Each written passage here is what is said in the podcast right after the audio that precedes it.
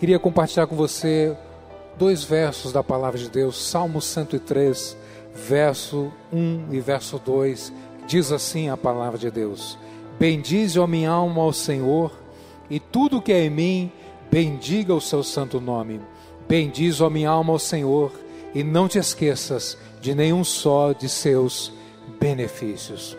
Este Salmo 103 é um salmo que, salmo que traduz algo impressionante. Em todos os seus versos ele vai traduzir gratidão, ações de graças ao Senhor Deus. Somos gratos a Deus pela vida, somos gratos a Deus pela sua bondade, somos gratos a Deus pela sua misericórdia.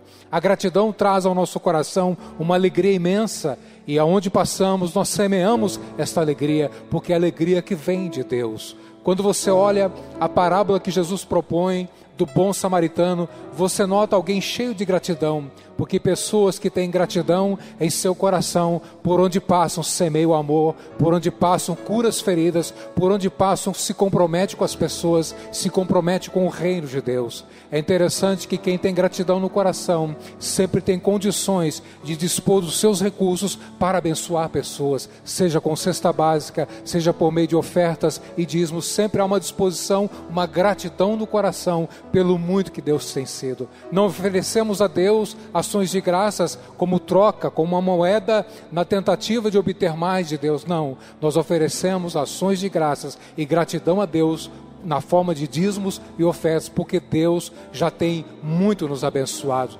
Portanto, fica para você esse desafio: expresse a sua gratidão, exerça este ato de justiça, de amor, de graça e de bondade, de fidelidade, de generosidade diante de Deus e do seu reino. Seja um dizimista, seja um ofertante, invista em pessoas e Deus, com absoluta certeza, receberá a tua oferta generosa de gratidão, de fidelidade e da mesma forma como nós semeamos, Deus também, por graça, semeará na nossa vida, na nossa casa e na nossa família. Seja grato, faça o seu melhor diante de Deus e para com Deus.